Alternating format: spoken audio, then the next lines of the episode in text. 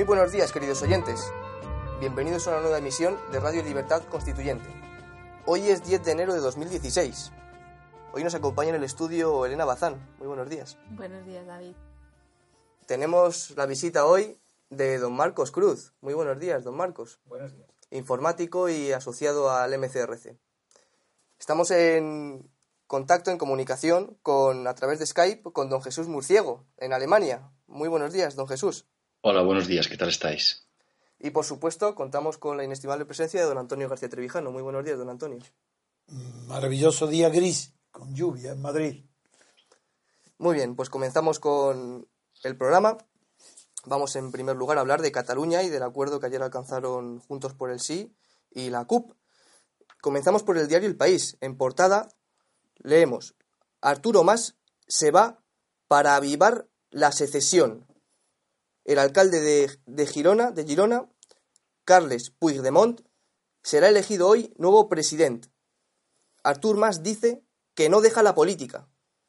El gobierno insiste en la necesidad de cumplir la ley. También leemos en portada, la solución en Cataluña obliga a acelerar el pacto para un gobierno en España. También leemos, la hoja de ruta a la independencia vuelve a estar vigente al evitarse nuevas elecciones. En páginas interiores, concretamente en la, página 13, leo, los independentistas sacrifican a Artur Mas en un intento de resucitar su órdago. Artur Mas ya es historia como presidente de la Generalitat.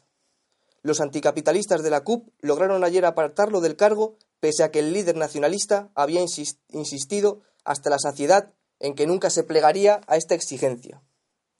Artur Mas compareció tras otra jornada de insólitas reuniones para anunciar que da, entrecomillado, un paso al lado para favorecer un acuerdo entre Junts pel Sí y la CUP, que salve el proceso independentista.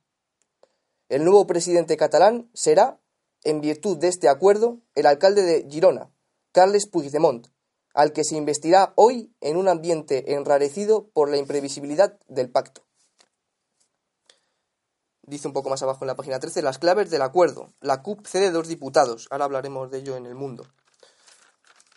En la página 14 del diario El País, leo, el objetivo es conseguir la independencia en 18 meses. En la página 15, leo, la CUP se culpa por haber frenado el plan soberanista. También dice, una autocrítica en toda regla. En la página 16, leo unas palabras que ha pronunciado Arturo Mas. Dice, literalmente, hemos logrado lo que las urnas no nos dieron. Y por último, en el diario del País, en la página 18, el desafío catalán agiliza los plazos para la investidura. Esto con respecto al diario El País. Y en el diario El Mundo leo el titular de la página 10. Dice así, la CUP diluida, dividida y sin capacidad de hacer oposición. Los dos diputados más críticos con Artur Mas dimitirán y otros dos se integran en Juntos por el Sí. Don Antonio. El galimatías de los partidos independentistas de Cataluña se acentúa en la jornada de ayer. Yo personalmente no entiendo nada, no, no, no, entiendo todo. Lo que quiero decir que no con los resultados, yo no sé de la CUP que por un lado dicen los titulares de los periódicos y las televisiones informan que dos diputados dimiten de la CUP. Otros dos se integran conjuntos por el sí. Pero que eso no cambia, dice otra información, que eso no cambia, que son dos, que son diez diputados los que continuarán. Por mucho que lo explique en la, en la prensa de Madrid, yo no lo entiendo. Porque han inventado algo que no existe ni en la Constitución ni en las costumbres parlamentarias del Estado de partidos. Yo no estoy hablando del Parlamento auténtico, el inglés. No, no. Este falso Parlamento que está constituido por listas de partido, es decir, por diputados elegidos, seleccionados por un partido, puestos en una lista y ofrecidos a los electores para que voten no uno a uno, sino la lista. Porque lo que votan es la lista. No caben alterar ni orden ni número de los candidatos que figuran en la lista. Bien, eso es claro de entender. ¿Cómo es posible entonces que ahora se nos presenta el caso de la CUP como dos dimisiones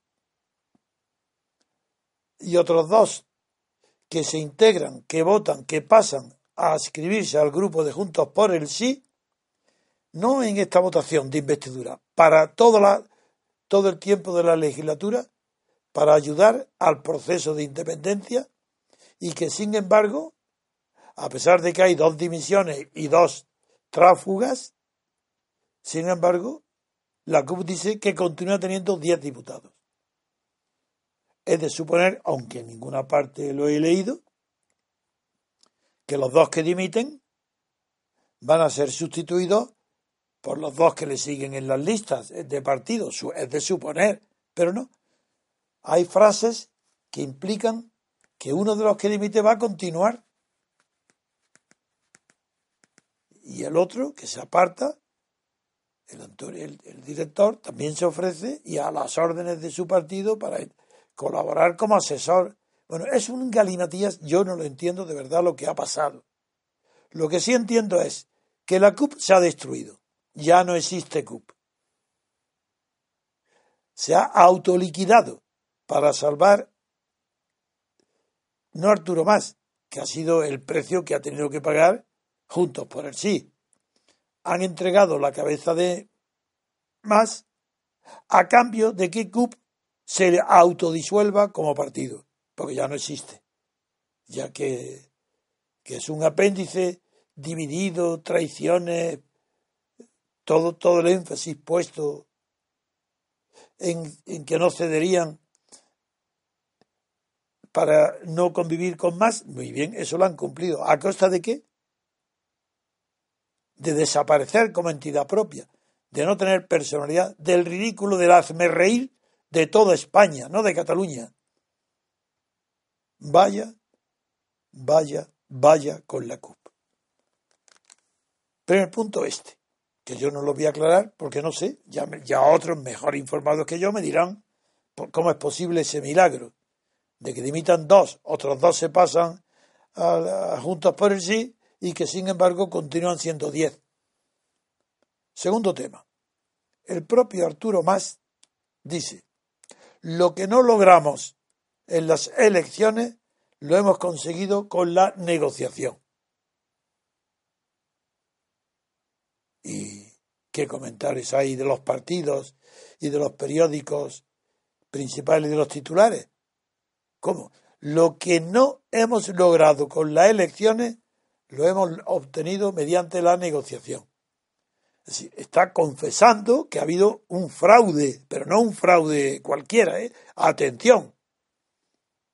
Desde un punto de vista normal lo que está definiendo es un delito. Si mediante pacto, que le llama negociación, en vaya manera de hablar, mediante pacto, se invalida el resultado electoral y se trastorna el resultado electoral y se cambia por otro, ¿eso no es un delito? Ahora, vamos al Código Penal, no lo encontramos. Vamos a las leyes que cambian, que introducen en el Código Penal los delitos electorales. Tampoco encontramos la figura. Si hay un vacío legal en el mayor de los delitos posibles en los sistemas que dependen de una elección o de una ratificación de las listas de es igual. El acto más grave que pueda haber es que no se respete el resultado electoral y que se altere mediante pacto, no aparece regulado como delito en ninguno de yo, ya sabéis que lo, que lo reconozco siempre, yo no soy penalista, yo no he estudiado los delitos particulares penales, tengo una idea general y muy profunda de lo que es el, Código Penal, ahí no me equivoco. Pero según yo esta mañana he revisado los índices, tanto del Código Penal como de las leyes dispositivos penales de la, referentes al proceso electoral y no encuentro nada parecido a esto, nada.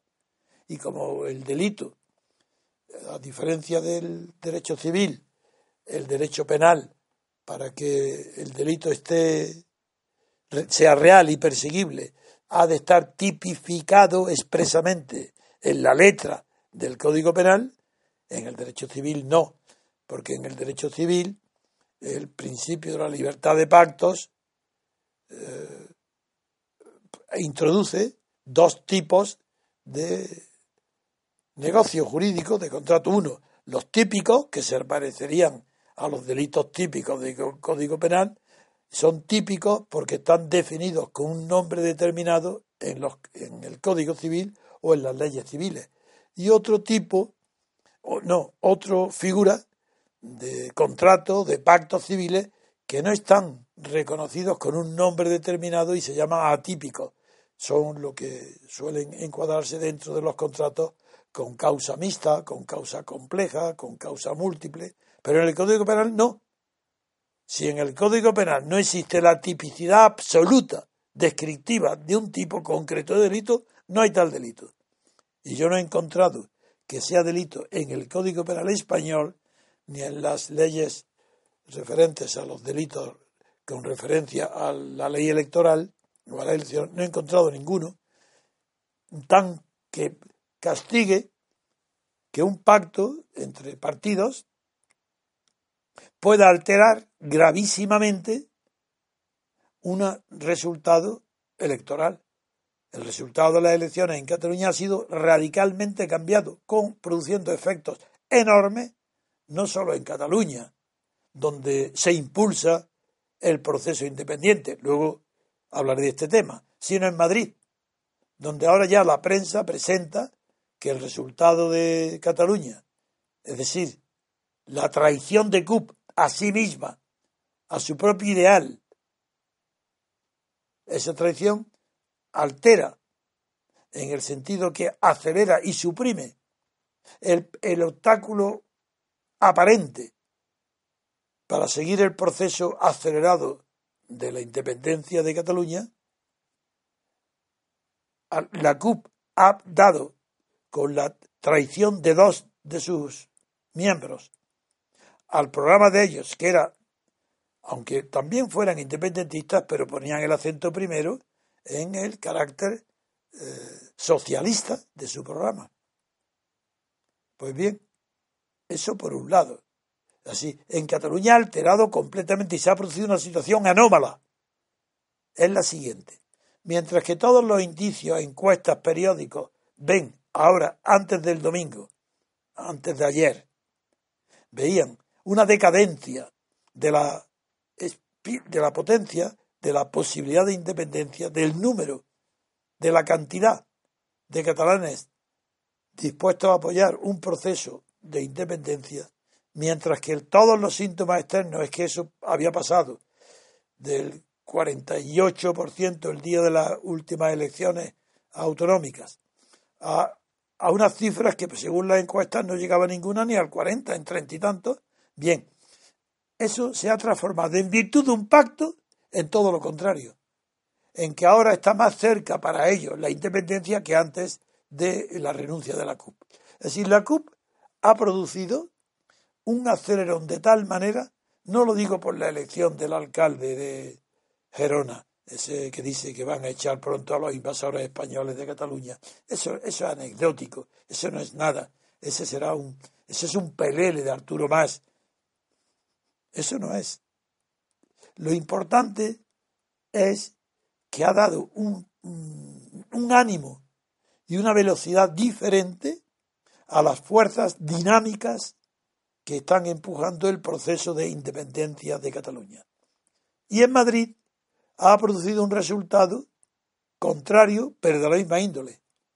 diciendo, uy, es tan grave lo que está pasando en Cataluña, ahora sí, ahora se ve que es posible que se produzca el fenómeno anormal de que la clase política catalana esté más cerca de la independencia que antes de ayer, mientras que la sociedad, el voto civil catalana y la sociedad en general, mediática, de la sociedad esté más alejada que antes. Esa contradicción eh, revela dos cosas. Primero, que se ha separado aún más eh, las aspiraciones de la sociedad catalana, la gobernada, para, que, para no equivocarnos. No hablo ni de civil ni de política. Los gobernados catalanes que estaban más tranquilos en los últimos meses, porque se veía claramente que había disminuido la capacidad, la potencia y la velocidad con la que las fuerzas separatistas estaban actuando, ahí se, ha producido un cambio radical entre los gobernados y los gobernantes. Los gobernados creían estar más tranquilos y ahora y también estaban deprimidos los gobernantes el sábado y el domingo ahora están triunfantes en un día de un por la traición de dos de, de la CUP, la traición, se cambia la relación de fuerza, eso es imposible. Como eso es imposible hay que esperar unos días para ver qué sucede. La relación de fuerzas no puede haber sido cambiada por la traición de dos personas que, de la CUP, de dos diputados. Eso no existe, porque la composición sigue siendo la misma. No es variando el contenido de un vaso que va a aumentar su capacidad. La capacidad es la misma, pero el líquido eh, ya no es el mismo, el líquido que contiene, pero no tiene más cantidad de líquido. El vaso no ha variado de contenido. Eso quiere decir que la relación de fuerza entre independentistas y no independentistas sigue igual que estaba, pero en el ánimo, en la imaginación, en la creencia, en la ilusión, en lo que percibe la prensa sobre todo, que es la que lo está impulsando, sí que se ha producido un cambio. Ahora se cree en Cataluña que está más cerca o más posible de la independencia y en Madrid se aprovechan para de una manera real o fingida aumentar el peligro de independencia para forzar el pasto entre el PP y el PSOE. estos son los dos fenómenos que ha producido la traición de la CUP. Yo no voy a, a profundizar más porque no tengo noticias. Sí, claro que he visto la prensa, pero nadie me explica cómo se produce el milagro de la declaración, que no sé, la diré que la busque David mientras yo sigo hablando. Una declaración, no sé si es en Mundo, donde se hay una declaración extensa de la CUP, donde especifica cómo dos van a un lado, otros dos a otro, y que siguen siendo diez, a pesar de la dimisión, pues no lo sé. A ver, búscalo, a ver si, si lo encuentras por ahí, por algún lado. y si no, termino esto porque es que estoy de verdad. Es que no puedo hablar porque no tengo información. Los periódicos no la dan. ¿Qué ha pasado en la CUP? No sé, don Antonio, si eh, es el punto 2 del acuerdo entre la CUP y la CUP Le, El punto 2 dice garantizar que dos diputados desde la CUP, Crida Constituent, se incorporarán a la dinámica del grupo parlamentario. Espera, despacio, que es que si no, no entiendo. De acuerdo. Yo soy más lento que todo el mundo para escuchar. Garantizar que dos diputados desde la CUP, Crida Constituent, se incorporarán a la dinámica del grupo parlamentario de Junts pel Sí de manera estable. Bien, eso es un transfugismo. Venga, sigue. Ya hay dos tránsfugas de la CUP que se pasan de manera estable y permanente. Sigue. Participarán en todas las deliberaciones y actuarán conjuntamente en las tomas de posición del grupo para dar cumplimiento. Del grupo Juntos por el Sí. De Juntos por el Sí. Luego, transfugismo. Venga, eso está claro. Dos tránsfugas. Para dar cumplimiento. Pero sin irse de la CUP. ¿Qué es esto? ¿Cómo pueden irse a un grupo? No, no te lo pregunto a, a ti. Digo, a ver el acuerdo. ¿Qué acuerdo? ¿Cuál es la naturaleza? Esos dos pasan a juntos por el sí, de manera permanente, toda la legislatura, pero siguen siendo de la CUP. Bien, sigue leyendo. Este es el, ha terminado el punto 2. Si quiere, don Antonio, puedo leerlos. Son cinco puntos. Sí, sí, léelo, porque la- tienen derecho los oyentes a que les diga mi opinión. Muy y es que no la sé. No tengo. Pues dice así el, el texto. Voy a leer el texto íntegro. Venga, A después de leer esa, ¿no? Sí, Esa era la primera, la que has leído. esa era la segunda. Pues la primera que dice. La primera dice: No votar en ningún caso, se refiere a la CUP, dice, a efectos de garantizar la estabilidad parlamentaria y fortalecer la acción de gobierno durante esta legislatura, la CUP se compromete a 1. No votar en ningún caso en el mismo sentido Que los enemigos de Juntos por el Sí, que los Sí. adversarios, que los que no quieren la independencia. Muy bien. Eso es vender, comprometer su voto. Ya no, ya no tiene voto. Se Ahora bien, ¿quién se va a fiar de ese escrito? Porque por muchos escritos que haya, en el Parlamento lo que vale es el voto. ¿Y, y- y quién se puede fiar después de la traición del CUP a sus electores? Y lo que, hasta ahora, ¿quién se va a fiar de ese primer punto? Ya sé lo que quiere decir ese primer punto, que se comprometen por escrito a votar siempre de acuerdo con eh, Juntos por el Sí, o al menos no votar nunca junto con los enemigos de la independencia. Vamos, El punto 2 ya lo has leído. es el que acabo de leer. Tres. El punto 3. Investir en primera votación al candidato a la presidencia de la Bien. Generalitat. Cuatro. Ese ya está hecho. 4. La CUP asume que la de la CUP, perdón, la CUP asume que la defensa en los términos políticos del proceso, tal y como la entiende la CUP, puede haber puesto en riesgo el impulso Es una confesión de culpabilidad. Venga, con lo cual le quita aún más fuerza y mayor su fracaso de la CUP. Y el quinto.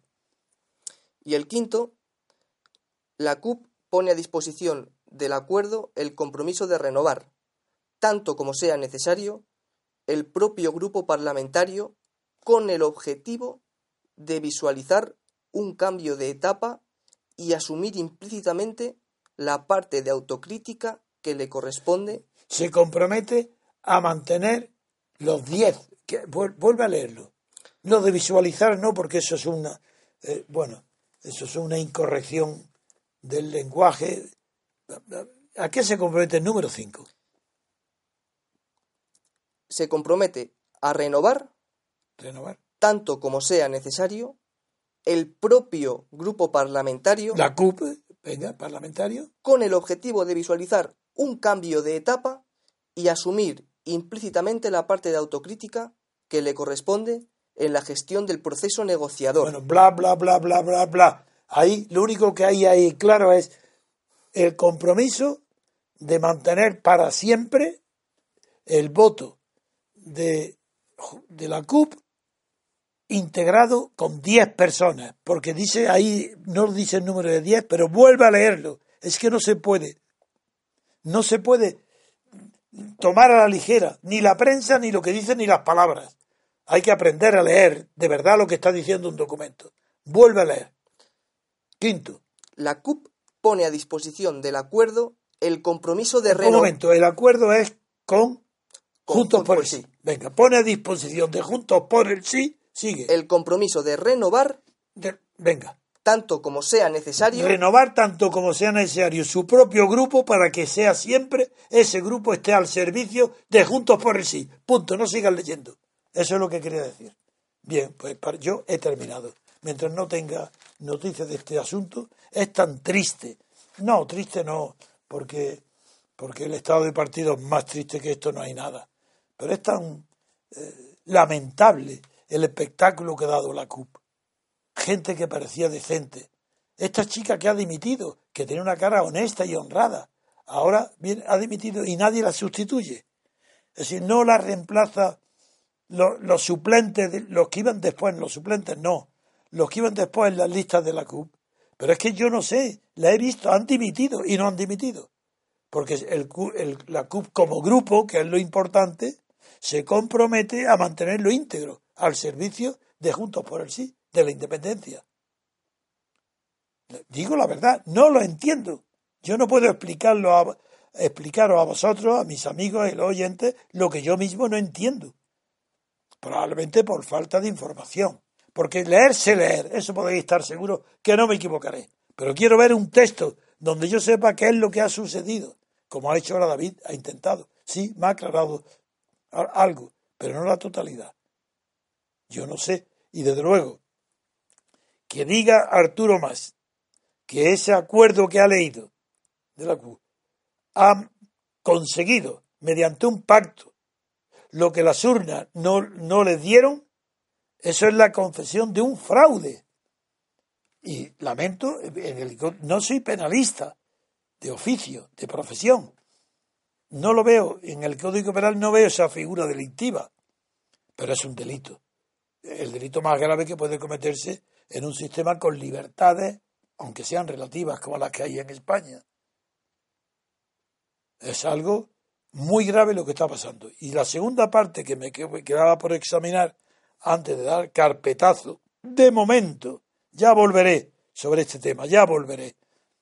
Pero para dar carpetazo tengo que examinar la repercusión en Madrid. Ah, de manera que la traición de la CUP que se entrega con ese acuerdo por escrito de manera ininterrumpida y permanente, se entrega en brazos de Juntos por el Sí, es decir, de Convergencia y Esquerra,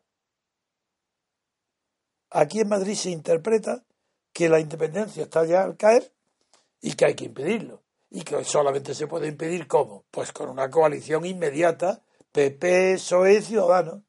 Ese es el efecto que atribuyen a unos pocos diputados, diez diputados, que se han dividido, que dos han dimitido y que no sabemos aún, pero que es, el grupo se compromete a mantener los diez para apoyar continuamente, y no solo en la investidura, el programa de el proceso de independencia que está liderado ahora ya, desde luego seguro, por Esquerra Republicana, porque el ridículo de Arturo Mas y de Convergencia es total, sobre todo cuando al frente el que sustituye a Mas es un verdadero payaso, porque una persona, sea alcalde, periodista, lo que quiera, no tiene formación ninguna, una persona capaz de decir que en poco tiempo va a expulsar de Cataluña a los invasores españoles, bueno, esa es una persona que está inhabilitado no para ser político, está inhabilitado para aprobar la primera asignatura del bachillerato que hable de la historia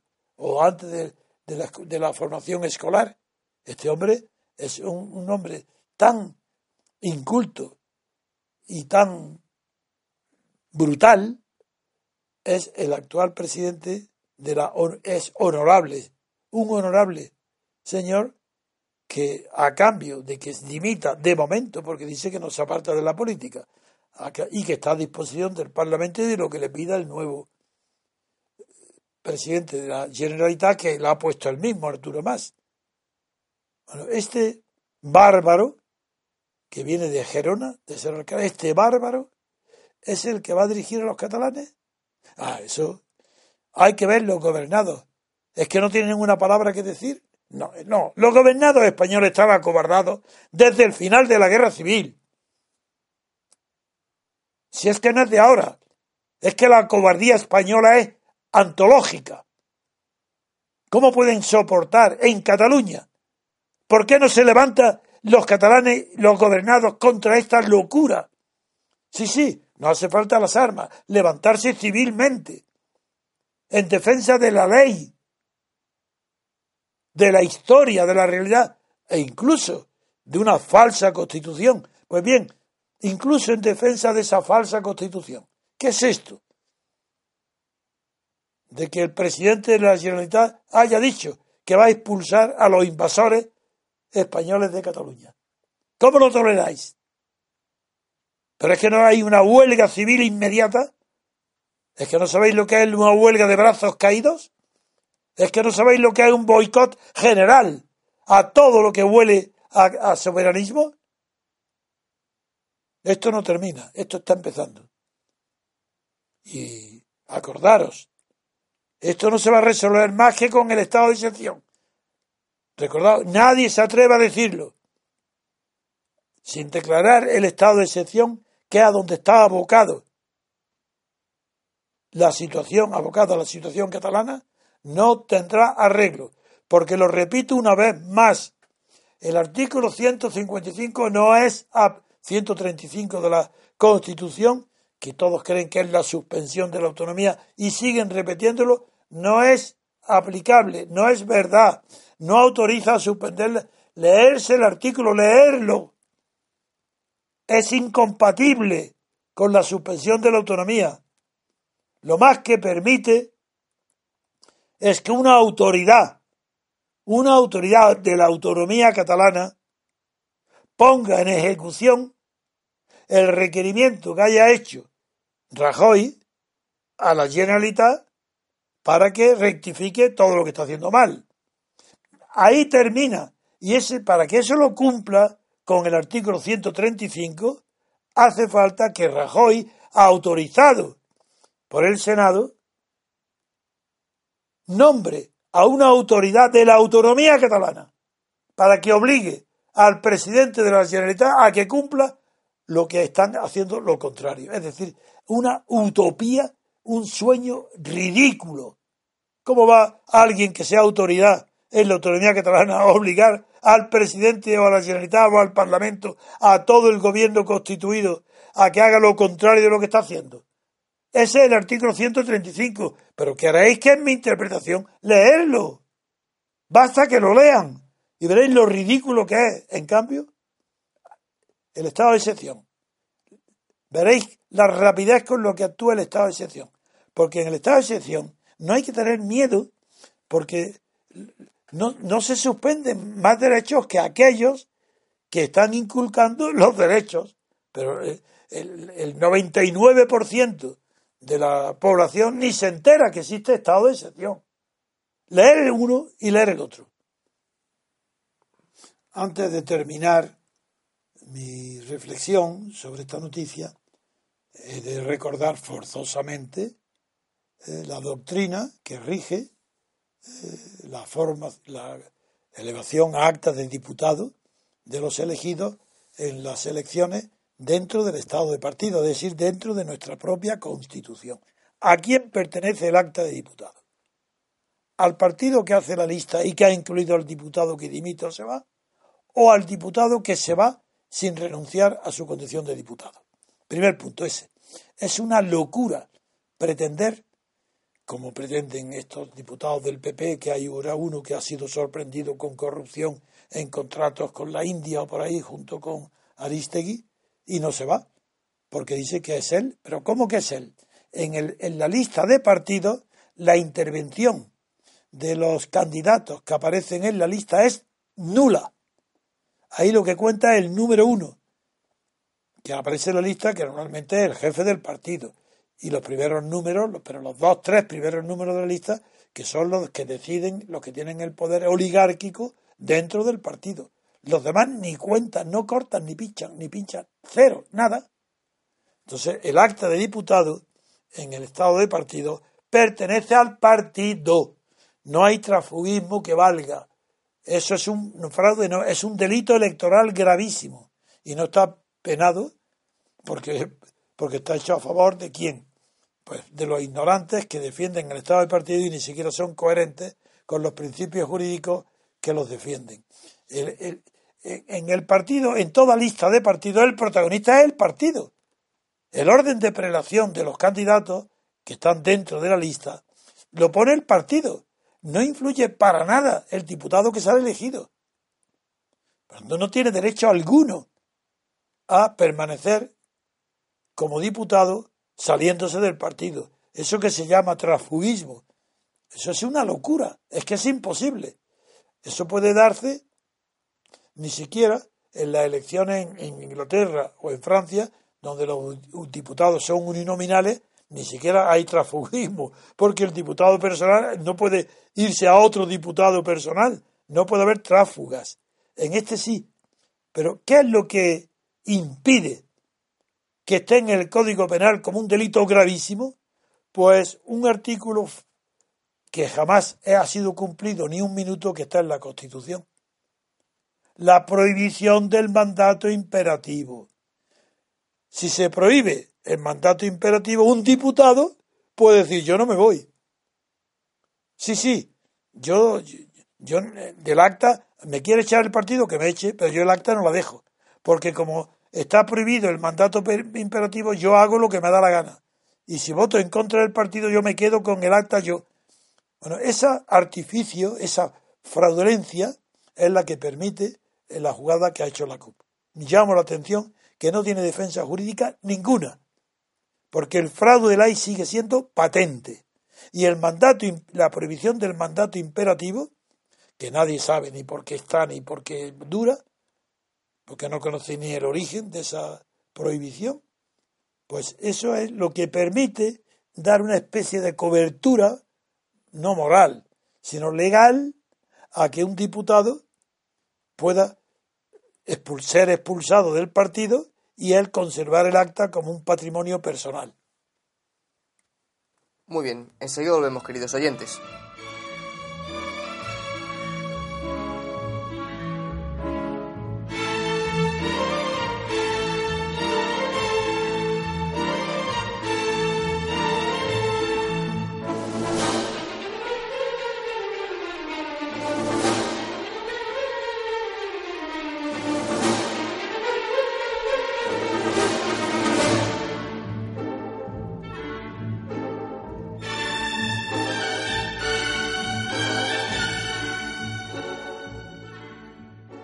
Continuamos, queridos oyentes.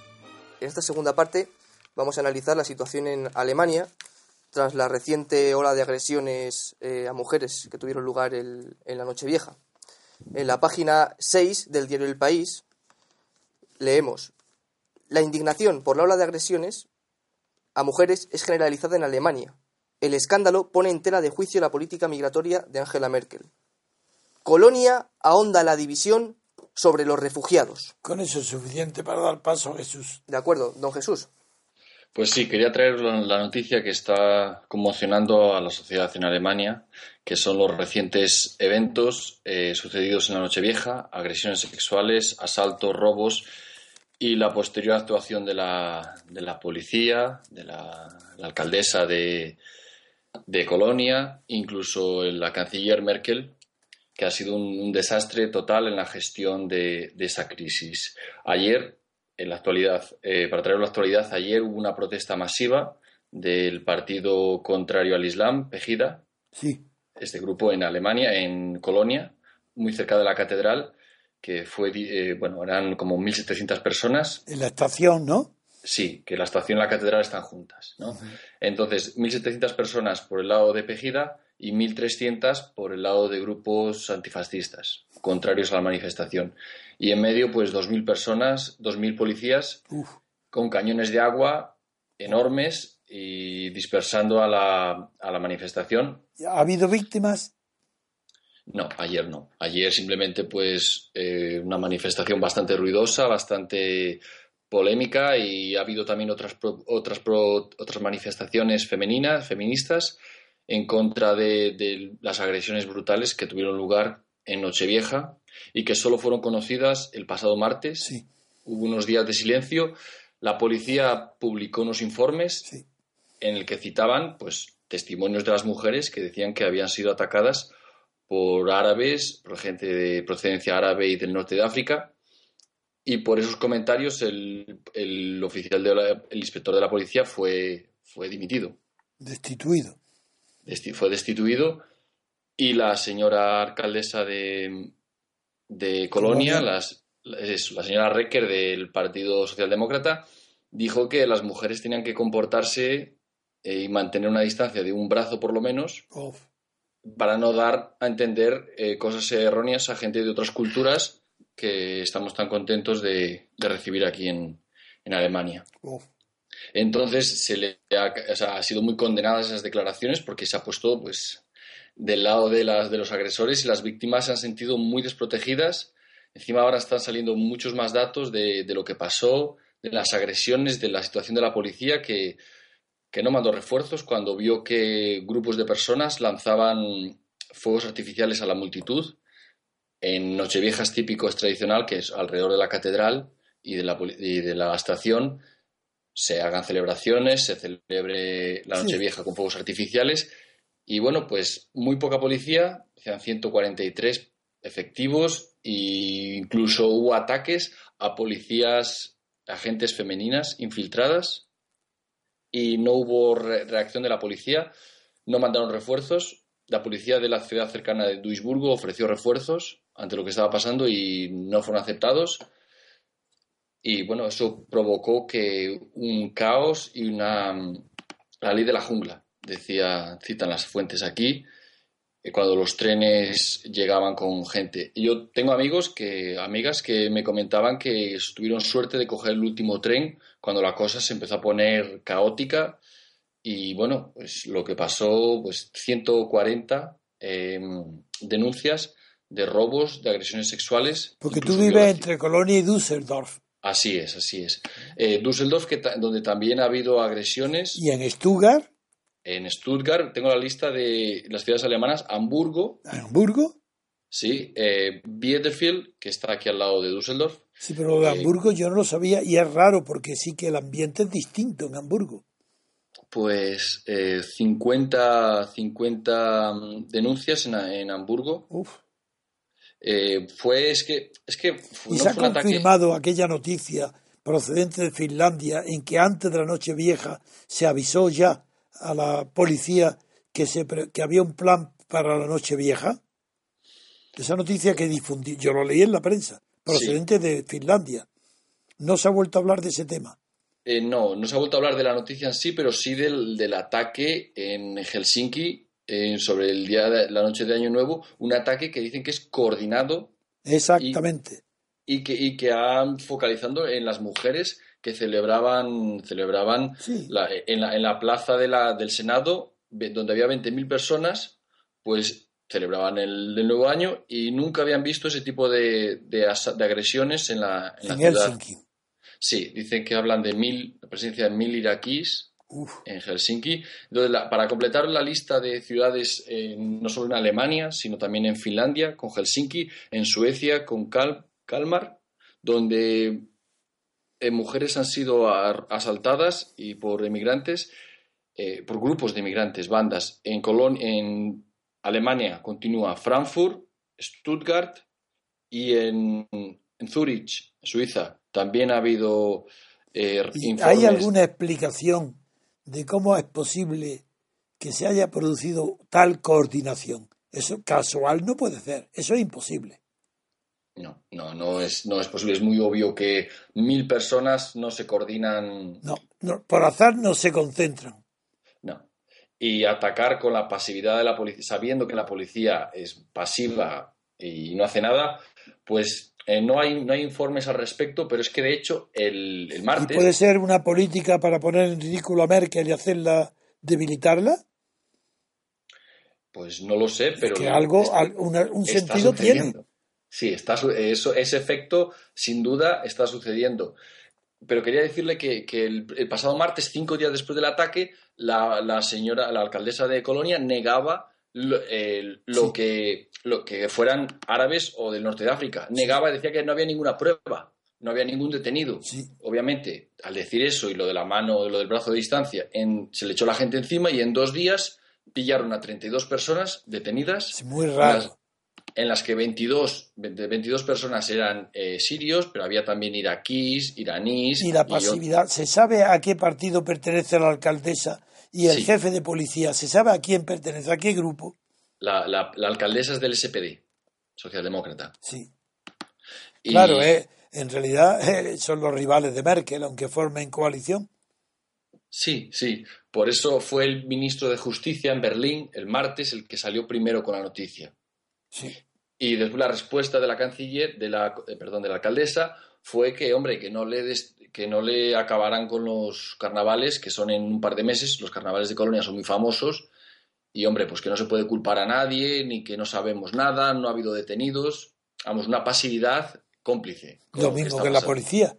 Eso lo que demuestra es que la autoridad, eh, las autoridades de Colonia explican la pasividad de las fuerzas de policía.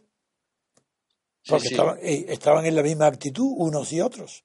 Claro, es tremendo, es un shock en Alemania. La gente, pues eso, está cayendo encima de, Merkel y su política migratoria de, barra libre, de puede entrar el que, el que quiera sin ningún tipo de control. No, pero ya Merkel, aunque esté dando marcha atrás, yo creo que es tarde, porque ya está tan asociado su nombre a la tolerancia, el margen y la manga ancha para la, recepción de... Sí, requiere recibirlos con amor. Eso, yo creo que ya es tarde. Pero algo está haciendo, porque yo he visto ya que está diciendo, primero, que todo el que ha cometido delito fuera en el acto. Antes ni eso. Ahora, no faltaría más. Cometiendo delitos y antes, ahora sí, el que cometa delitos echarlo. Sí, porque la presión social es muy grande. El, pasado año con los inmigrantes y la avalancha que venía de un millón cien mil, la sociedad alemana, pues con mucho miedo, no se, no se, no, tomaba partido, no hablaba porque es un tema muy ¿Y, ¿Y la prensa vaticina lo que puede pasar con Merkel? No, la prensa simplemente ahora se está encargando pues de darle mucha caña a Merkel, de poner mucha presión sobre esta política, de criticar mucho este falta de control, pero no, no, no hay más respuesta que esa, de momento. Bien, pues tú tienes todo lo que quieras añadir, tienes tiempo y si no, pues pasamos ya a que yo eh, responda a preguntas atrasadas. No, pues eh, yo creo que con la manifestación de ayer y toda la tensión que hay en Alemania, este tema seguro que va a traer mucha cola. El, lunes va a haber. Pues quédate atento para que llame e intervengas cada vez que se produzca una noticia importante ahí en Alemania. De acuerdo. Pues muy bien. Hasta aquí mi intervención. Muy bien. Pues de acuerdo. Un descanso y vamos a la respuesta a preguntas. Enseguida volvemos, queridos oyentes.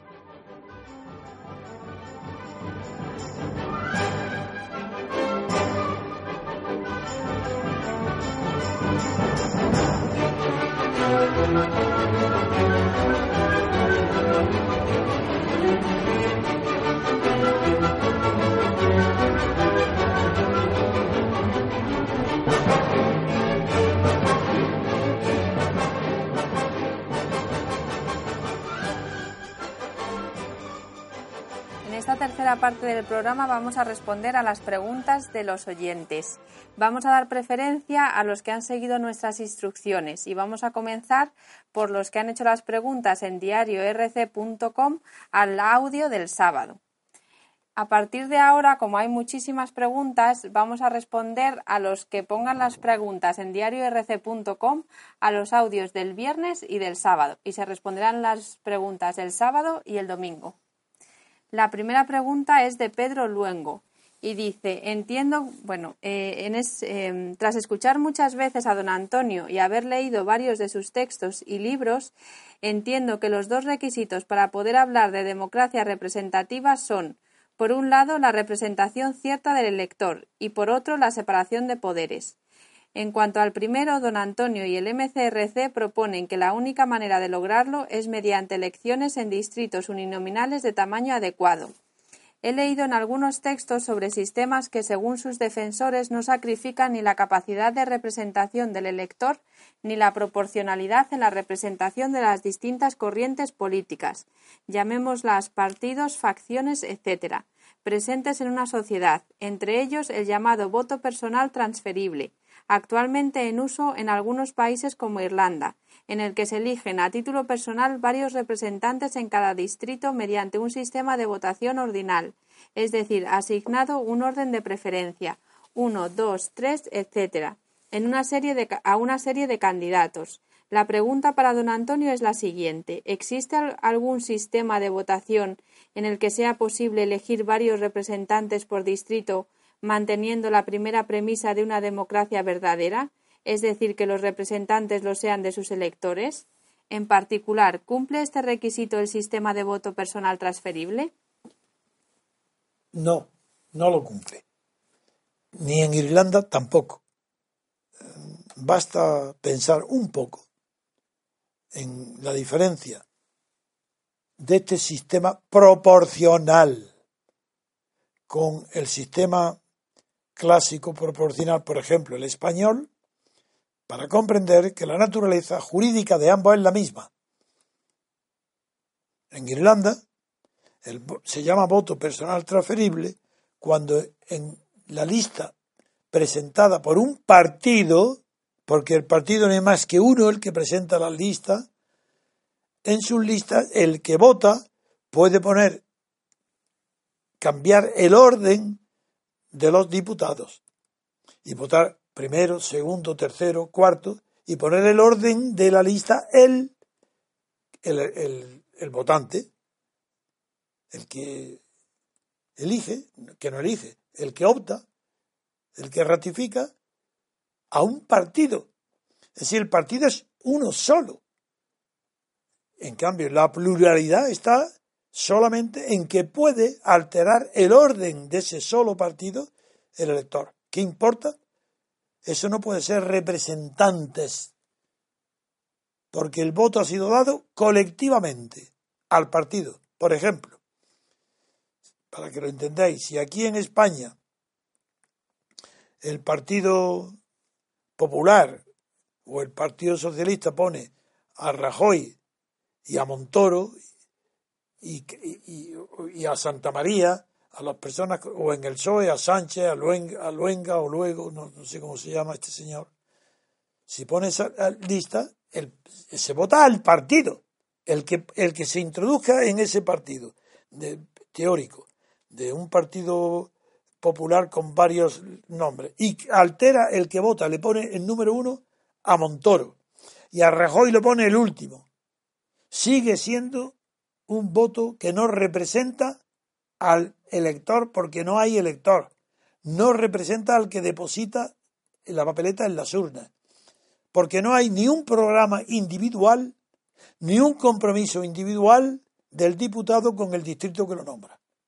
Por tanto, falta la condición del mandato representativo. Porque no solamente tiene que representar, sino tiene que haber un mandato. ¿Dónde está el mandato en el sistema irlandés? ¿O en este que llamáis, da lo mismo, en el voto personal transferible? ¿Dónde está el mandato? El mandato no hay más que uno, que es al partido al que hace la lista. ¿Y qué es lo que puede alterar? A las personas dentro de esa lista, altera el orden. Como no hay mandato, no puede haber representación. Porque sin mandato no hay posibilidad de representación. Y el mandato es personal, no puede ser un mandato colectivo a un partido, a una persona jurídica. Porque esa persona jurídica luego cambia sus órganos de dirección y burla el mandato que haya recibido. No, no, tiene que ser personal, unipersonal, distritos pequeños, si no, no hay representación. Irlanda no es un ejemplo de representación política. Y donde no hay representación política no puede haber separación de poderes. Porque el partido que hace las listas tiene un poder estatal para hacerlas. Es un órgano del Estado. No pertenece a la sociedad civil. Es una prolongación de las dictaduras totalitarias. Es una prolongación del sistema ideado y montado por Hitler, Mussolini, Franco, etcétera, el partido único, ahora en vez de un partido, dos, tres, cuatro, los que queráis, cada uno con su lista. Por tanto, termino de contestar la pregunta diciendo que no, que no reúne las condiciones, el sistema de voto personal transferible vigente en Irlanda no es representativo de la democracia ni es representante del votante. No representa más que a los partidos que hacen la lista de personas que pueden cambiar, el que vota puede cambiar el orden, puede cambiar uno u otro. Orden, pero no la naturaleza. No hay representación, porque aquí no hay mandato. La siguiente pregunta la hace Ciudadano y dice, le agradecería que explicara, aunque sea de modo muy sintético, el concepto república, que usted emplea como una de las siglas del MCRC se lo ruego porque muchos no ven la diferencia entre ese concepto y la república que precedió a la guerra del 36, y por eso algunos interlocutores se espantan y se muestran de entrada reacios al MCRC, pues creen que lo que usted defiende es la vuelta a la república prebélica. Bien, esa respuesta es muy sencilla. Yo utilizo la palabra república eh, en el sentido de la teoría pura constitucional de la República que he publicado en un libro extenso de más de 700 páginas. No me van a pedir ahora que lo diga en un segundo, en un minuto. Pero sí puedo decir, república, el origen de la palabra es la res pública, que en latín significa cosa pública. Res pública, en vez de decir res pública, se dice república. Entonces, claro que hay, y, y con eso voy a aprovechar, porque si me vas a leer a continuación, me has dicho que hay una muy parecida que habla también de la República eh, que nació en el Renacimiento y tal, etcétera. Me la vas a leer para que conteste a las dos. Bien, Víctor pregunta, ¿cómo, se puede, ¿cómo puede ser la República una forma de Estado si el Estado como tal no nació hasta el Renacimiento? No lo niego, sino que lo pregunto, porque ya Platón hablaba de república y los romanos tenían la suya. Es evidente que la república no es un invento del Estado moderno. Pero voy a contestar entonces a las dos. El origen, digo, etimológico de la cosa pública y no hay, se puede confundir cuando yo digo república, en los españoles, la opinión pública, las personas poco instruidas, no, la inmensa mayoría de los españoles piensan en la Segunda República. Cuando yo tengo horror de la Segunda República, horror, Primero porque no fue una verdadera república, porque res pública significa público, cosa de todos. Y la República Segunda comienza diciendo que España es una república de trabajadores. Por tanto, ya no es res pública, es una red social privativa de un grupo social de los trabajadores. Pues tanto la Segunda República la rechazo desde el origen, desde su primer artículo. Segundo, la rechazo porque no era democrática, era parlamentaria, pero no reunía las condiciones de todos los sistemas parlamentarios, pero no tenía las condiciones de la separación de poderes, por tanto no era democrática. Además, el sistema representativo tampoco era eh, ideal, porque también ya representaba a partidos y agrupaciones. No. Voy a contestar a la primera, que no hay la menor confusión con los con la Segunda República. La que yo propongo es una república modernísima, hasta el punto que no hay ninguna todavía. Está inspirada en la República de Estados Unidos y, en la República Francesa. El nombre de república es porque yo defino la república, además, no como los griegos, como Platón, por ejemplo, que lo nombráis, antes del Renacimiento. Claro que existe la república de Platón. Es una república idealista pero yo utilizo la república en un sentido diferente. Porque mm, incluso para Platón y para Aristóteles y para todos los griegos, república es lo que no era monarquía. Lo que no eran los 30 tiranos, ya bueno, bien, que ya tampoco era monarquía, pero también, o era tiranía, o era monarquía, o era república. No, no. Yo lo empleo en un sentido positivo.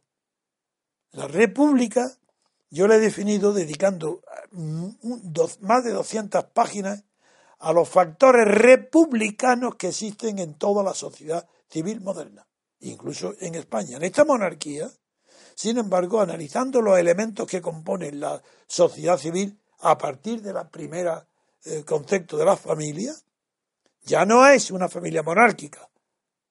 Hoy el pater familia no tiene los derechos y los privilegios que tenían el derecho romano o en las sociedades antiguas, que era una familia monárquica de inspiración, porque el pater familiar es la autoridad. No, hoy no. Pues voy analizando todo en los sistemas de producción dentro de la sociedad civil para definir cuáles son aquellos elementos que han constituido y constituyen hoy la República moderna. Por eso no puede confundirse ni con la República de Platón ni con la Segunda República Española. ¿Y por qué?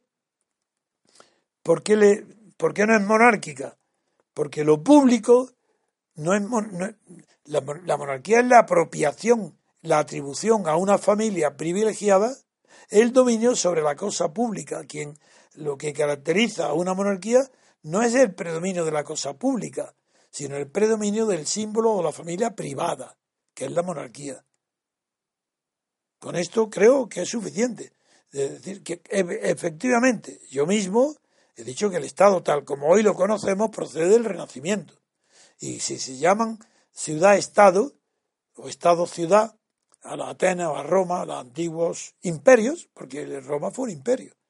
Pues es una manera un poco caricatural de hablar, del darle importancia a la ciudad, a las civitas, sobre lo que luego ha sido la nación. Pero hay un motivo también antropológico muy profundo. Y es que tanto en, Atenas, eh, en Atenas como en, Roma, el demos de Atenas equivale al gens eh, de Roma, porque Atenas también era una sociedad de organización gentilicia, y Roma también. Y eso está en la base de aquellos imperios, ciudades, que era por similitud, analogía, falta de vocabulario distinguido, se le llama ciudad-estado. otros días he hablado también del origen del Estado y también se llama Estado fluvial aquellas organizaciones primitivas al lado de los ríos y de las costas, donde había un alimento gratis, que no me acordaba del nombre, no lo he mirado, pero cuando digo que no me acuerdo de un nombre extranjero, luego al segundo siguiente me acuerdo, que es Pollack. Eh, que yo decía que Poscat, os recordáis, os reís todos cuando hago estas confusiones. Pero en la fiesta que, se hace anual, en eso se hacía hace, bueno, estoy hablando de hace más de 10.000 años atrás. ¿eh?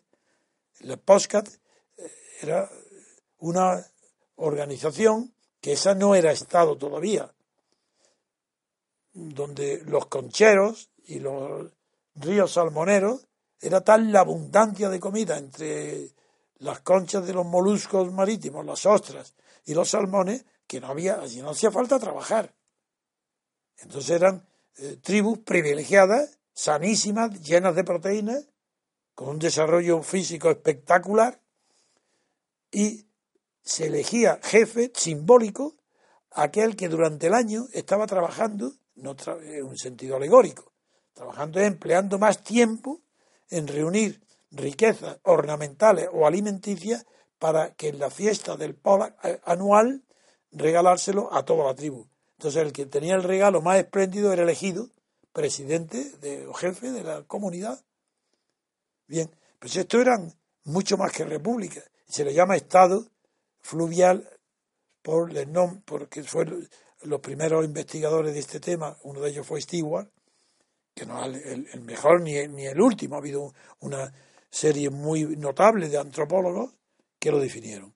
Por tanto, yo para terminar la primera, no, esta segunda cuestión, defino, uno, la República, tal como la conocemos hoy, deriva del Renacimiento.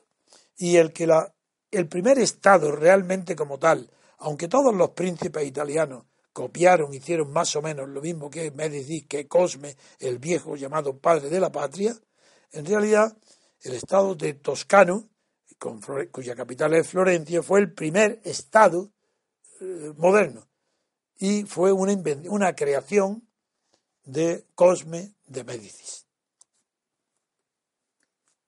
Pues la siguiente pregunta la hace Juan José Pardo. Dice, yo soy ingeniero industrial y no he estudiado nada de derecho. Sin embargo, ha surgido en mí cierto apetito por aprender las principales ideas o fundamentos de él. El único libro o autor sobre derecho que recuerdo haber oído a don Antonio es a Emilio Betti y sus teorías de la interpretación. Quisiera saber algún autor o libro de derecho recomendado por don Antonio para iniciarme en el estudio del derecho sin tener que pasar años en, una universidad española desaprovechando gran parte del tiempo. Desde luego, de eso no se equivoca. Eh, Emilio Betti es uno de los más grandes juristas eh, de todos los tiempos. Hoy tiene categoría y es citado como verdadero filósofo en la teoría de la interpretación frente a los discípulos de Husserl, eh, que tienen unas teorías como Ricoeur, muy oscuras, muy difíciles de interpretar, eh, no, muy difíciles de leer, eh, que defienden el concepto de interpretación integradora o interpretación creadora. Y bueno, Emilio Metti escribió sobre esto eh, libros inolvidables.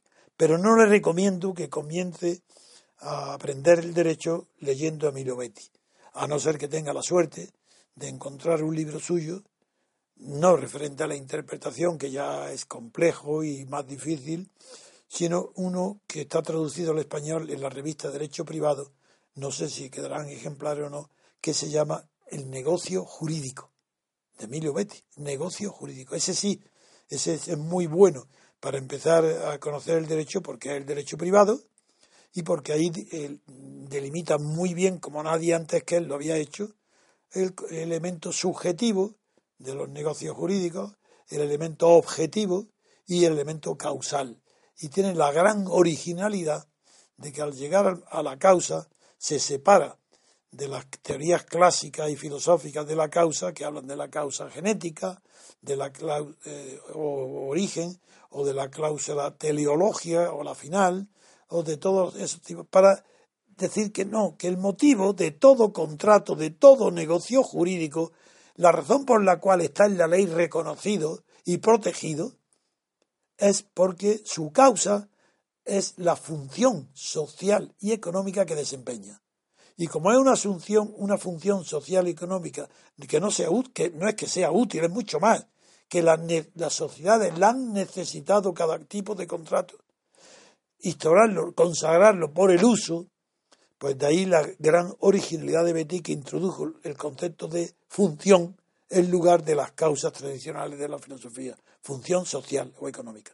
Pero yo le recomiendo por ejemplo, si quiere empezar a conocer lo que es el derecho, que busque alguna traducción de, de Rodolfo Yering, Yering, I-H. Yering, Yering, eh, porque él es el que define la ley como la solución provisional, o momentánea, o, duradera, a un conflicto de intereses. ¿Frente a quién? Pues frente a toda la doctrina que viene desde los griegos, la escolástica, Santo Tomás, hasta hoy, hasta nuestras universidades, en que la ley es una, la definen como una ordenación de la razón hacia el bien común o lo que sea, cuentos. Este Iering, que es del, del siglo pasado, no, del 19, dice que no, que toda la ley es, no, no, el, el objeto, el fin de la ley es resolver un conflicto de intereses. En cuanto alguien vea, comprenda que las leyes son soluciones a conflictos de intereses, se preguntará enseguida en cada ley qué conflicto de interés ha resuelto y verá cómo los que hacen las leyes son la parte, bien sea rica, agraria, o burguesa, industrial, o financiera, banquero, que resuelven los conflictos de intereses que resuelven las leyes. Con lo cual va descubriendo a través de ese concepto de Yering tan sencillo, va descubriendo quiénes son las clases dominantes, a través de ver qué, a favor de quién resuelve la ley los conflictos. Ese es el, de momento el consejo que puedo dar a todo el que esté interesado en el tema. Primero hay que saber, saber qué es la ley, antes de entrar qué es el derecho. Primero, qué es la ley. Y ahí nadie mejor que estudiar, leer a Yering. Otra pregunta. Bien, la siguiente pregunta la hace Imanol y dice, a mí me gustaría un análisis de la política en el País Vasco, pero como la respuesta puede ser muy larga, esta sería mi pregunta. Menor paro, más industria, menos corrupción, mejores resultados en educación, etcétera, etcétera. Los políticos locales mantienen que son los responsables de estos logros y los nacionalistas añaden que es porque somos diferentes. La mayoría de los votantes se lo creen y justifican un mayor autogobierno o una futura independencia en estos mitos. En el caso catalán, la falacia de la isla libre de corrupción se ha desmontado. Aquí, en cambio, no. ¿Qué argumentos existen contra la creencia que mantienen los políticos y creen los votantes? El argumento, la pregunta es interesante, porque primero establece una diferencia en el argumento para destruir entre Cataluña y el País Vasco, que es que Cataluña ya la corrupción ha destruido el mito de que Cataluña fuera mejor que el resto de España para los temas culturales o educativos. En el País Vasco no hay una prueba tan contundente como la de Cataluña de la corrupción, pero la única respuesta que hay a todas estas creencias nacionalistas está en el conocimiento de la naturaleza humana. Todas las personas que quieren y buscan la verdadera cultura, la que describe el verdadero fundamento de la naturaleza humana, sobre todo hoy, que se conoce tantísimas cosas que antes se desconocían, como es el patrimonio genético, como es la, la composición y la influencia que tiene en la edad y en la supervivencia, los alimentos, en la influencia social. Hay tantos elementos nuevos hoy que resulta ridículo y anacrónico el, las antiguas creencias en la, del nacionalismo, en que cada pueblo que el nacionalista invade se cree mejor que el resto, fundamentando así el derecho a ser dominante, porque no hay ningún nacionalismo que no termine siendo de una manera real o deseándolo en la imaginación imperialista. Si, no, no es verdad. Si yo no creo en, la manera de poner patentemente que el País Vasco. No, no, los alumnos vascos no son ni más sabios ni mejores alumnos que el resto, están las pruebas que el País Vasco, en qué se distingue del, del aragonés o del andaluz o del madrileño, en qué se distingue en la educación o en, o en, el arte o en que no nada eso no es verdad. Por tanto está en la naturaleza humana el conocimiento de la naturaleza humana es suficiente para destruir las todas las teorías basadas en, la etnia en el racismo y en el país vasco más que mucho más que en ningún otro europeo el racismo está mm, como primera piedra puesta por Arino Sabana en el edificio nacionalista. La siguiente pregunta la hace Paco y dice, ¿cuál es su opinión acerca de las asociaciones de jueces y de fiscales? Personalmente creo que son un instrumento más de, la, de, influencia de los partidos en el funcionamiento del Poder Judicial y un obstáculo a la independencia judicial. Yo tengo muy mala opinión y sin embargo contribuí de una manera muy activa a la fundación en la clandestinidad de jueces para la democracia cuando estaba allí el fiscal Jesús Chamorro y Carretero, que murió, los jueces para mí inolvidables porque eran, eran personas, eran además profesores de la universidad, eran personas muy competentes, pero luego el devenir de la situación política española y sobre todo la traición de los partidos políticos de la clandestinidad a los ideales, donde también estaba justicia democrática, ha hecho que también los jueces para la democracia o justicia democrática se deformaran igual que los partidos. Y que después de ya con el rey, con la monarquía y con esta constitución, pues no se diferencian en nada de las ambiciones egoístas de que están en los partidos, pues también son normalmente o ambiciones egoístas de jueces y fiscales para tener dominio o influencia o a escalar cargos, pero no me parecen que sean ni ejemplares ni útiles a la sociedad. Bien, la siguiente pregunta la hace Forciscan y dice, ¿existe una diferencia entre la reforma constitucional en las constituciones europeas y las enmiendas a la Constitución americana? Sí, creo que la diferencia es sustancial, no por el número de diputados que se exigen en Estados Unidos y en Europa para corregir la Constitución o completarla. La diferencia es enorme. La palabra, mm, porque no solamente está en el procedimiento, que podría compararse, sino en la naturaleza. La enmienda de Estados Unidos sigue teniendo y basándose en la unidad de la Unión Federal de Estados Unidos es la unidad del sujeto constituyente. Y la enmienda procede, por tanto, de un sujeto constituyente único, que es Estados Unidos, el, Estado federal.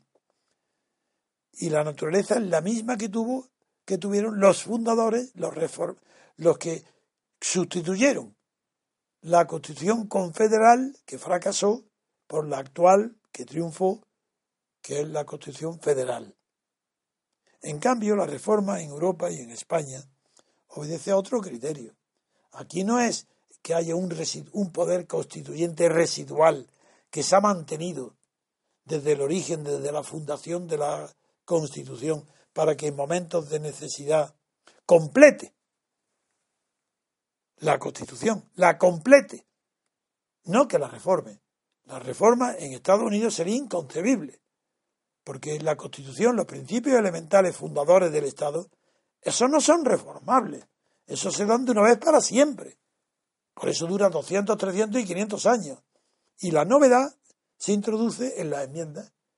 Y es como si fuera el mismo, los mismos padres fundadores del origen los que con esa fuerza mantenida por la posibilidad de la enmienda y con los requisitos necesarios para que el número de congresistas y senadores puedan enmendar, se realizan las enmiendas. En cambio, la reforma, por la propia naturaleza de la palabra, indica que es algo que no está en el origen. Y si no está en el origen, ¿de dónde puede venir el poder de la reforma? De lo constituido. No está en el origen. Como en la enmienda. La enmienda se hace a algo original que no se toca. La reforma implica, por definición, variar lo original, es decir, negar que haya habido un periodo de unidad constituyente, como es la verdad. Si la reforma es el reconocimiento de que la Constitución no, es, no vale, que es inválida. Ah, ¿no decíais vosotros, sí, los propagandistas de la Constitución esta desde el nacimiento, periódicos, catedráticos, todos los que hoy estáis diciendo que indudablemente la Constitución tiene que ser reformada, ¿no decíais que era la mejor Constitución del mundo? Si yo he leído decir que era el ejemplo para el mundo y que servía de ejemplo, como dijo eh, el Partido Socialista con Felipe González en Moscú, para que la copiaran la Constitución y la transición española la copiaran los, los el derribe de la Unión Soviética. Y en América del Sur no digamos, todo, toda Europa, la envidia del mundo era la Constitución española. Bueno, hoy no hay una sola persona, incluido el PP entero, que no se dé cuenta de que la Constitución ya no puede durar ni un día más, que hay que reformarla. ¿Qué significa que hay que reformarla? Que hay que ponerle parches. ¿Pero qué es una reforma sin un parche? ¿Y es que acaso eso varía los fundamentos? ¿Varía los cimientos del edificio una reforma? ¿Qué queréis? Retoque aquí, allá. ¿Para qué? Para que parezca moderna. No lo es, ni lo fue nunca porque nace como un producto bastardo y artificial del Estado de partido, que es anterior a la Constitución. ¿Quién tiene el poder de la Constitucional? ¿Quién hizo la Constitución? ¿Quién le hicieron? ¿Principios jurídicos, políticos, filosóficos, morales? De ninguna manera. La Constitución, ¿a qué obedece la Constitución? A la unidad de ambiciones entre los franquistas que morían en el poder y los clandestinos que aspiraban a sustituirlos se pusieron de acuerdo en el poder, en el reparto del poder, en un botín. Y ese botín fue redactado en forma de constitución, repartiendo el poder entre los clandestinos y los franquistas. Es decir, se fundieron. Los franquistas se confundieron con los clandestinos y los clandestinos con los franquistas. De ahí nació la monarquía de Juan Carlos, dictada por el dictador Franco, aceptada por todos los partidos, incluido el Partido Comunista, que nos dio el espectáculo de ser un partido comunista subvencionado por la monarquía de partido, que vivía a costa del Estado de partido monárquico.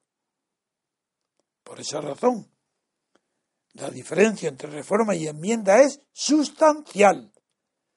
Reforma de fachada, revoque, parcial, enmienda, las enmiendas son totales pero no reforma lo anterior nada, es que se incorpore en la Constitución una nueva ordenación de algo que no existía en los tiempos de los padres fundadores. Se por enmienda se va, se va completando, completando, no reformando. Esa es la diferencia. Otra pregunta.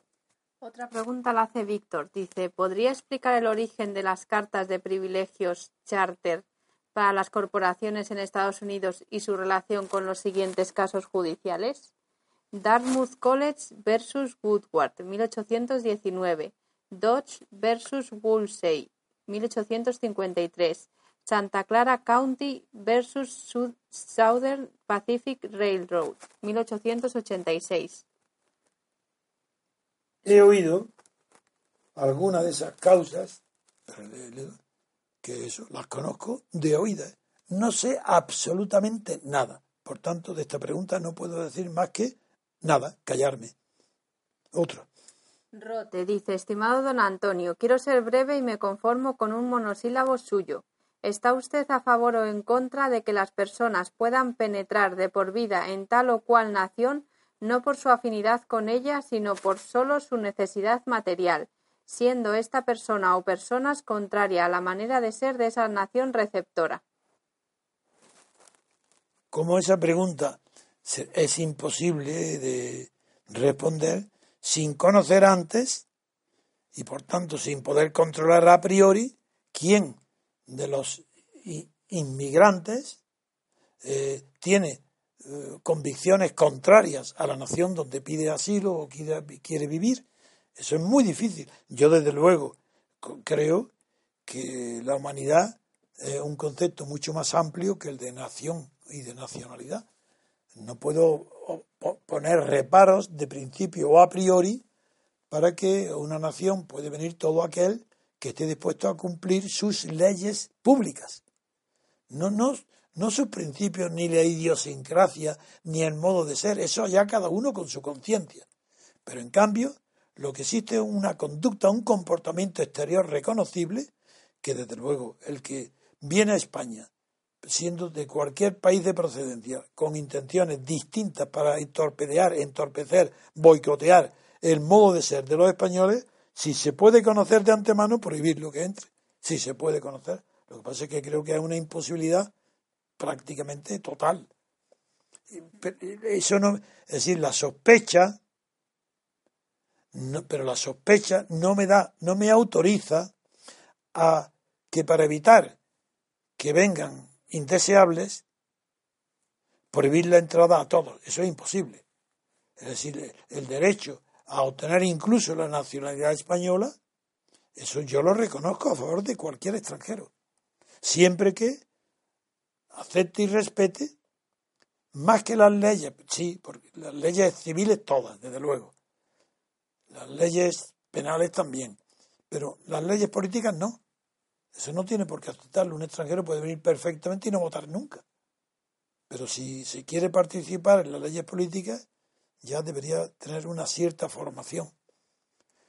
Como en Estados Unidos en la inmigración, que, ahora, que antes no se hacía pregunta ninguna y ahora se hacen preguntas referentes a lo que aquí se me pregunta, sobre las costumbres, las leyes y el conocimiento de, elemental de algunas cuestiones básicas para poder vivir en Estados Unidos se hacen. Aquí en España eso lo veo muy difícil, pero no estoy en contra jamás como principio de que venga a España todo el que quiera venir, siempre que observe y, respete las leyes públicas, las leyes de ordenamiento público y civil. Ahora, no tiene por qué acatar ni votar nunca, eso, eso es mejor casi. Muy bien, la siguiente pregunta la hace Ramón. Dice, eh, señor Trevijano, Ludendorff, oficial alemán que destacó en la Primera Guerra Mundial, sostenía en su obra La Guerra Total que la política del país era el resultado de la continuación del hecho bélico. ¿Qué le parece la idea como suplemento a la conocida del pensador prusiano Clausewitz? Sí, me parece muy bien. Incluso yo mismo lo he expresado en mis libros, no recuerdo, creo que fue en el discurso de la República, no lo sé.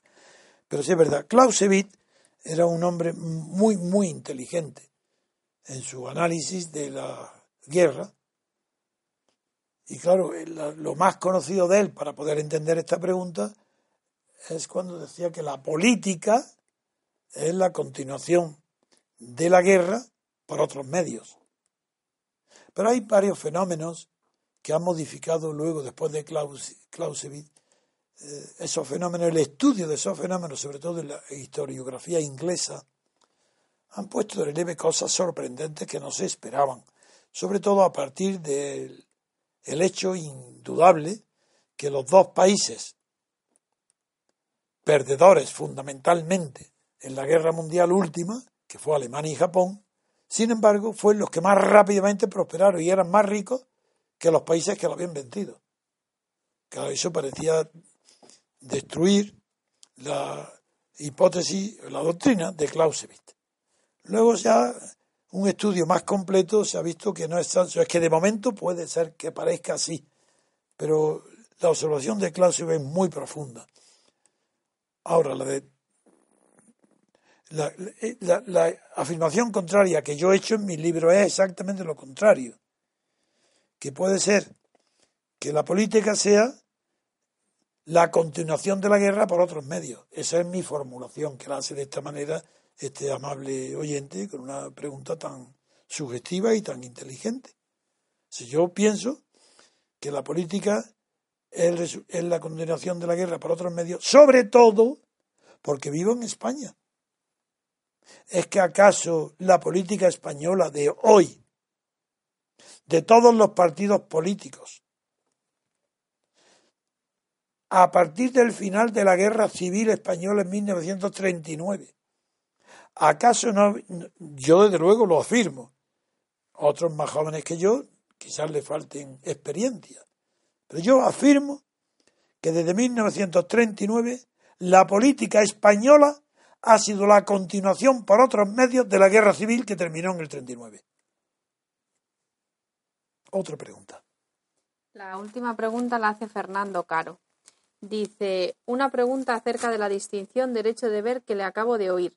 Don Antonio, siendo absolutamente lego en la materia, atisbo a bote pronto dos tipos de derechos. Uno, más o menos extenso, derivado de la codificación de la convivencia en cada ámbito social, digamos que artificial.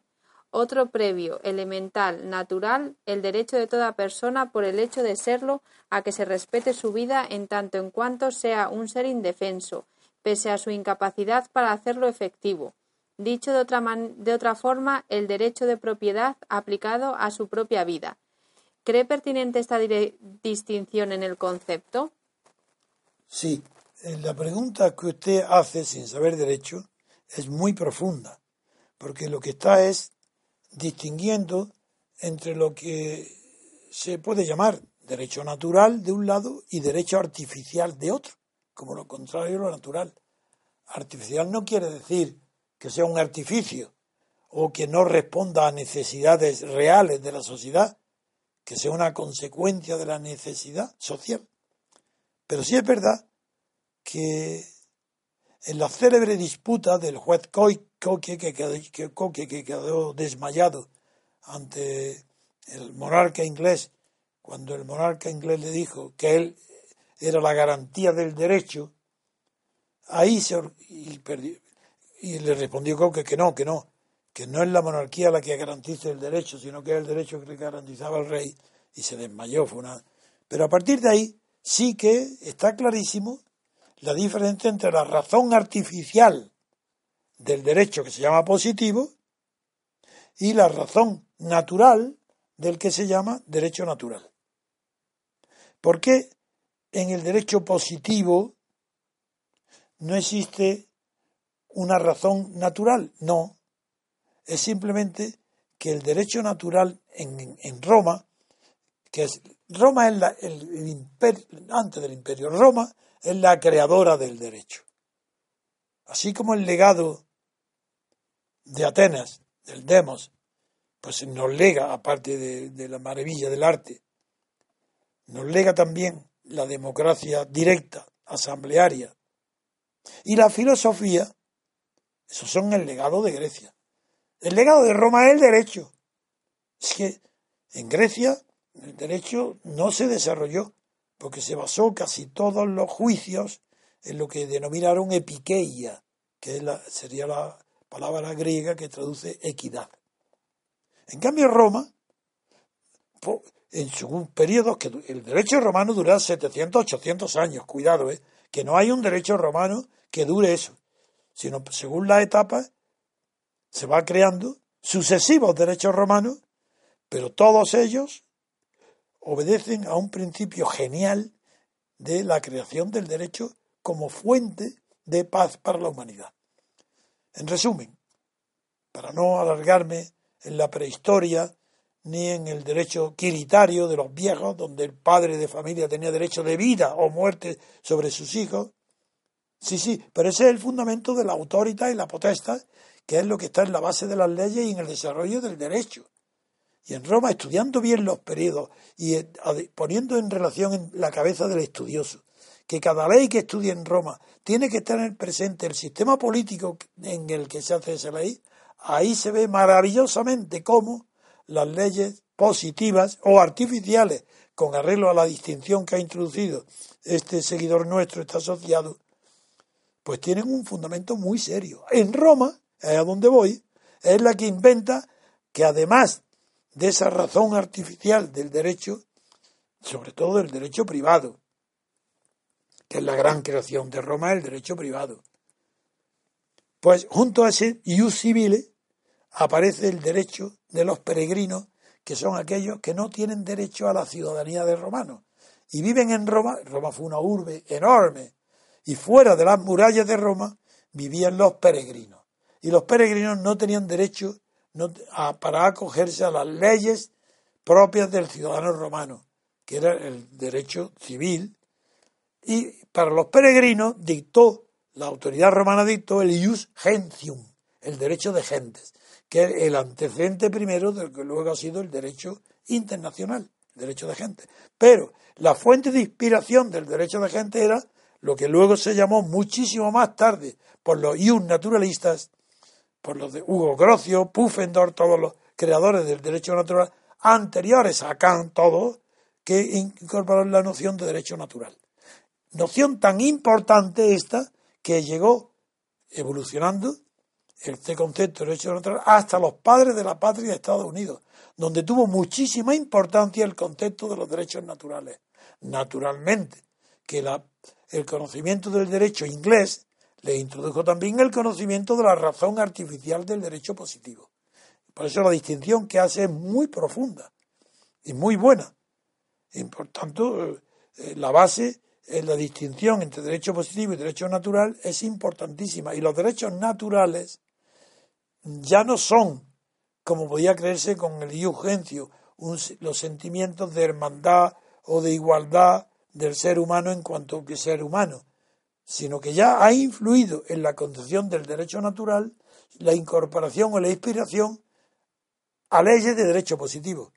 hoy es muy difícil distinguir el derecho natural del derecho civil o del derecho artificial, de la misma manera que es muy difícil distinguir hoy entre el derecho internacional privado y el nacional el mismo, porque se manifiesta y se crea mediante tratados de unas naciones con otras.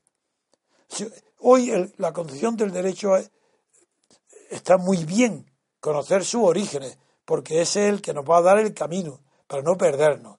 Pero hoy la concepción de los derechos naturales y del derecho positivo mm, no es tan neta como al principio, porque hoy derecho natural nadie, nadie cree en los sentimientos buenos universales, sino que el derecho natural, si no está incorporado a derechos positivos que originen leyes susceptibles de incorporar a sus preceptos morales la coerción que da el Estado, pues no sirven para nada. Esta es la contestación. Y yo creo que con eso hemos terminado a, todos los que han formulado su respuesta adecuadamente con nuestra petición.